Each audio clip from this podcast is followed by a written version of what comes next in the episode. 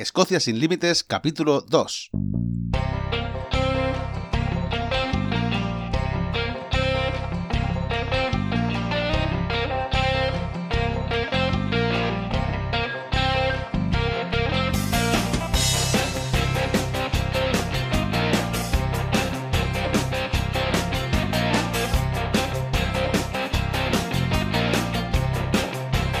Hola, bienvenidos a Escocia sin Límites, el podcast para los amantes de Escocia, donde hablamos sobre historia, lugares de interés, rutas y muchísimas cosas más para todos aquellos que estáis interesados en conocer, en venir a Escocia o para los que ya vinisteis y estáis deseando volver, porque Escocia es así, Escocia te atrapa. Hoy es 6 de enero de 2020, yo soy Andrés Val, guía turístico en Mundo Escocia, y hoy tenemos un capítulo muy interesante porque vamos a hablar precisamente de formas de visitar Escocia. Y es que yo siempre digo lo mismo, hay más de mil formas de visitar Escocia, más de mil. Lo que pasa es que es cierto que se pueden agrupar en dos grandes grupos según las más populares, ¿vale? Por ejemplo, podéis visitar Escocia por vuestra cuenta. Este sería el primer gran grupo y por vuestra cuenta podéis tomar varios caminos. Elegir, por ejemplo, la opción de alquilar un coche, elegir la opción de alquilar una autocaravana, que esto sería parecido al coche, pero digamos que los hoteles pues están incluidos, digamos, de alguna forma, ¿no? Después, caminando, también se puede visitar Escocia, porque hay mucha gente que elige esta opción, si le gustan los paisajes, el senderismo, etc., pues es una opción muy interesante. Y después también en bicicleta. En bicicleta es algo más raro, es decir, la gente suele, ir a caminar, pero también hay gente que prefiere hacer las rutas en, bicicleta. Es muy parecido a caminando. ¿eh? Y después están los grupos que prefieren un tour operador, es decir, los viajes organizados de alguna forma. Yo aquí divido cuatro grandes subgrupos. En viajes de tour operador divido en cuatro grandes subgrupos, porque ya lo veréis que es muy importante diferenciarlos. Por ejemplo, si quisiéramos un viaje organizado de estos de autobús, de más de 30 personas, los típicos viajes que conocemos, pues voy a decir antiguos, porque son los viajes de los 80 a los 90, hoy en día la cosa ha evolucionado bastante y hay más opciones. Antes no, antes solo había esta opción. Entonces, esta opción sería pues la típica, ¿no? Que vosotros contratáis un viaje en una agencia o incluso por internet, ahora mismo se puede hacer por internet esto también. Entonces, contratáis una agencia, y cuando llegáis al aeropuerto, pues tenéis que esperar a que os recoja el guía. El guía os recoge en el aeropuerto, os lleva a vuestro hotel, a vuestro primer hotel, y de ahí ya todos los días va a estar con vosotros hasta que os vayáis, que también os va a acompañar al aeropuerto. Esto para mí es un viaje organizado de más de 30 personas. Normalmente puede ser de 25, puede ser de 35, pero yo lo voy a catalogar en más de 30 personas. Después están los grupos reducidos, que los grupos reducidos son muy similares, pero en vez de usar un autobús grande, pues eh, el viaje se organiza en un minibús en un minibús que caben hasta 15, 16 personas. En este caso, eh, la cosa puede ser igual, puede ser que el guía os recoja en el aeropuerto o puede ser que no, puede ser que el guía quede con vosotros en un punto y cada uno elija su hotel. Esto hoy en día es bastante más común que hace unos años. Después están los grupos extra reducidos de 4 a 8 personas. Normalmente en este caso ya eh, los vuelos van por vuestra cuenta, vosotros contratáis vuelos y ya contratáis al operador en el punto, es decir, pues en el caso de Edimburgo, vosotros elegiríais el vuelo y contrataríais el viaje online o contrataríais un viaje pues, para grupos extraducidos donde es verdad que la ruta ya está predefinida y vosotros elegís, digamos, incorporaros a este pequeño grupo, ¿no?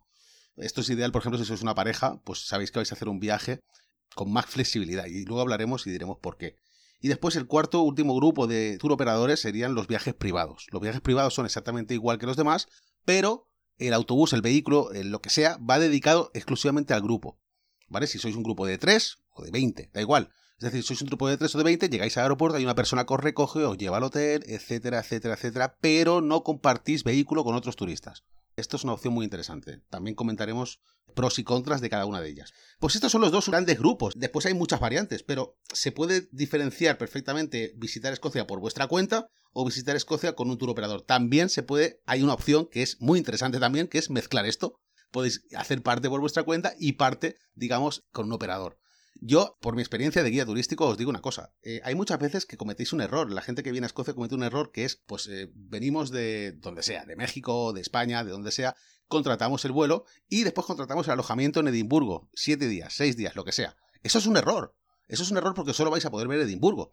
Después, si queréis desplazaros a algún sitio, es verdad que se puede, hay opciones. Por ejemplo, si queréis ir al Lagonés, vais a poder contratar una excursión al Lagonés de un día. Ir y volver al Lagonés, que son 14, 15 horas. Se puede hacer queréis contratar una excursión a Stirling, Glasgow, etc. También se puede hacer. Pero yo recomiendo que si queréis hacerlo bien, los alojamientos vais a tener que alquilarlos igual en un sitio o en otro. Simplemente eh, lo que deberíais hacer sería planearos una ruta con lo que queréis ver, con lo más interesante o con lo que vosotros pensáis que, os puede convenir más ver. Por ejemplo, pues no sé, estar tres días en Edimburgo, dormir una noche en Glasgow, dormir una noche en Fort William y ir subiendo por las Highlands hasta llegar a Inverness, luego bajar. Esto sería una opción. Hay muchísimas opciones, pero lo que sí que es un error es contratar, reservar los alojamientos en Edimburgo, porque lo que veo, lo que veo muchas veces, muchísimas veces, es que la gente, una vez está en Edimburgo y ya tiene el alojamiento contratado, pagado, etcétera, se arrepiente de no poder cancelar. Realmente eh, se arrepiente de no poder cancelar esa habitación para reservarla en otro sitio.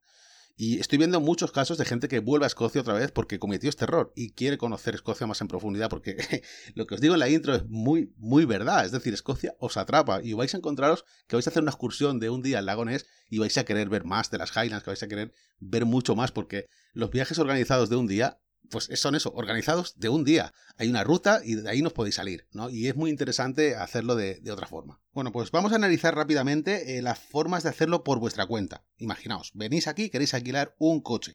No pasa nada, o sea, vais a una agencia de alquiler que hay muchísimas. De hecho, voy a dedicar un capítulo de lunes exclusivamente a visitar Escocia en coche. Porque esto da para mucho, da para un, capítulo entero. Entonces, eh, si quisierais hacer esto, os diré las opciones en el capítulo correspondiente y bueno, pues alquiláis un coche, o planeáis una ruta, reserváis los alojamientos y lo hacéis, digamos, durmiendo en ciudades distintas, que yo creo que es ideal, es mucho mejor que reservar los 7 días o los 6 días o los 8 días en Edimburgo, o en Glasgow, o donde sea. Después está la forma de hacerlo en autocaravana. Sería igual, pero ya sabiendo que no tenéis que preocuparos del alojamiento, porque la autocaravana, digamos, incluye alojamiento. Esta opción en temporada alta es carísima, muy cara. En temporada alta se disparan los precios, es verdad que si queréis hacerlo en invierno es muy muy barato, pero en verano, eh, o a partir de primavera, mejor dicho, pues ya empieza a ser bastante prohibitivo en algunos casos, ¿no? Es verdad que es otra forma de viajar, pero la demanda es muchísima, con lo cual al subir la demanda suben los precios también. Caminando. Pues caminando, no os voy a decir que podéis iros andando desde Edimburgo hasta... Si podéis, como poder, podéis. Pero eh, es cierto que sería conveniente también tener la opción de tener un vehículo para eh, poder desplazaros en distancias cortas o contratar una empresa que os vaya llevando por lo menos el equipaje. Porque si vais a ir andando y vais a hacer, por ejemplo, la West Highland Way, que también dedicaré un capítulo entero a esto, eh, bueno, pues si vais a hacer esto tendréis que tener en cuenta que el equipaje no podéis llevarlo, o sí, hay gente que sí, que lleva el equipaje encima, pero esto ya depende de cada persona. Después en bicicleta sería algo muy parecido. En bicicleta, al final vosotros queréis eh, recorrer ciertas rutas, ciertos tramos en bicicleta, pero no vais a recorrer todo, todo, todo en bicicleta. Tenéis que tener un plan B para esos desplazamientos, eh, digamos, que no incluyen la ruta en bicicleta. Y luego están las opciones de operador. ¿Vale? Contratar un viaje organizado, eh, pues se puede hacer en una agencia de viajes, se puede hacer online, se puede hacer desde cualquier parte prácticamente, y ahí ya dependéis de unas fechas concretas que pues, si el viaje está organizado, por ejemplo, del 1 al 7 de julio, pues sabéis que las fechas son esas y tenéis que cuadraros vosotros al viaje. Lo mismo ocurre en grupos reducidos y en grupos extra reducidos. Lo que decía antes, grupos más pequeños, pero que también tienen unas fechas de salida regular. Queréis ir en un grupo de 8 personas máximo a la isla de Sky. Esto es muy típico. Pues bueno, pues sabéis que hay unas fechas, según el operador que, que, lo ofrezca, hay unas fechas, os tenéis que adaptar a esas fechas y tener en cuenta que son grupos muy pequeños también. ¿eh? Es decir, hasta 8 máximo significa que cuando llegan a 8 se acabó. Es decir, tenéis que contratar esto con bastante tiempo de antelación. Tenéis que tener la previsión de decir, bueno, yo quiero, somos cuatro y queremos contratar este viaje porque nos interesa ir a, la isla de Sky. Pues tenéis que buscar el operador que tenga cuatro plazas disponibles en este grupo de ocho máximo.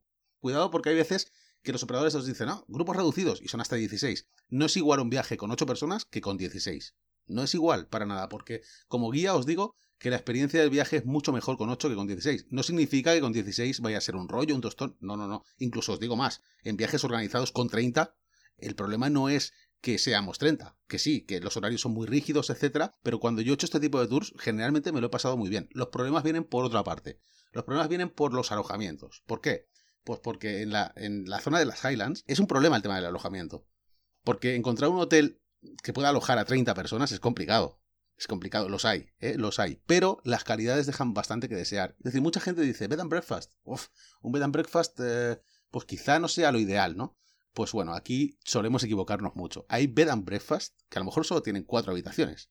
Pero ojo, porque la calidad es brutal. Y cuando digo brutal me refiero a que eh, el dueño del, bed and breakfast vive allí normalmente. Una, una señora, un señor, lo que sea. Vive allí y esa persona es la que está pendiente de que todo sea perfecto. Hay muchas veces que esta opción es mucho más interesante que un hotel de cuatro estrellas. Os soy totalmente sincero, ¿eh?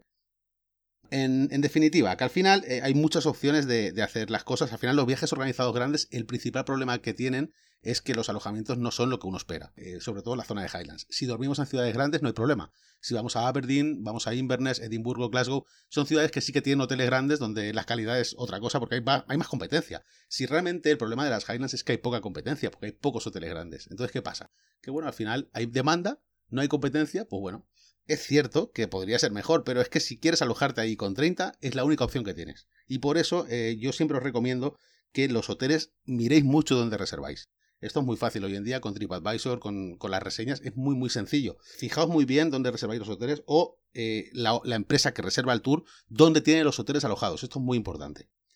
Después están los tours privados. Los tours privados, como decía antes, no tienen un límite mínimo ni máximo. Puede ser que haya un tour privado que sea de cuatro personas, ¿vale? Entonces es un vehículo, incluso puede ser un vehículo, un coche normal, es decir, el guía os lleva a todas partes, os explica todo y en algunos casos incluso contratan los alojamientos por vosotros, siempre también, lo que os digo, tened en cuenta dónde vais a dormir, preguntad siempre. Y bueno, eh, al final, cuando son grupos grandes, el, problema es el mismo. Si vamos en un grupo privado grande, sabemos que en zonas Highlands es complicado encontrar un alojamiento en condiciones. No digo que no los haya, los hay. Pero también tenéis que bajar, si queréis hacer esto, vuestro estándar de calidad. No voy a decir que es una cueva donde os van a meter, pero no tenéis las comodidades que tenéis en, un hotel de tres estrellas en España, en, en Argentina o donde sea. Tened en cuenta que, os digo, hay poca competencia, con lo cual, pues bueno, pues los hoteles tampoco son con la calidad que uno espera, sinceramente. Y bueno, dicho esto, esto ha sido todo por hoy. Eh, recordad que podéis encontrar más información para visitar Escocia en mundoscocia.com. Si tenéis alguna pregunta, podéis escribirme a escociasinlímites.com y será un placer poder conoceros. Bueno, que tengáis un buen día.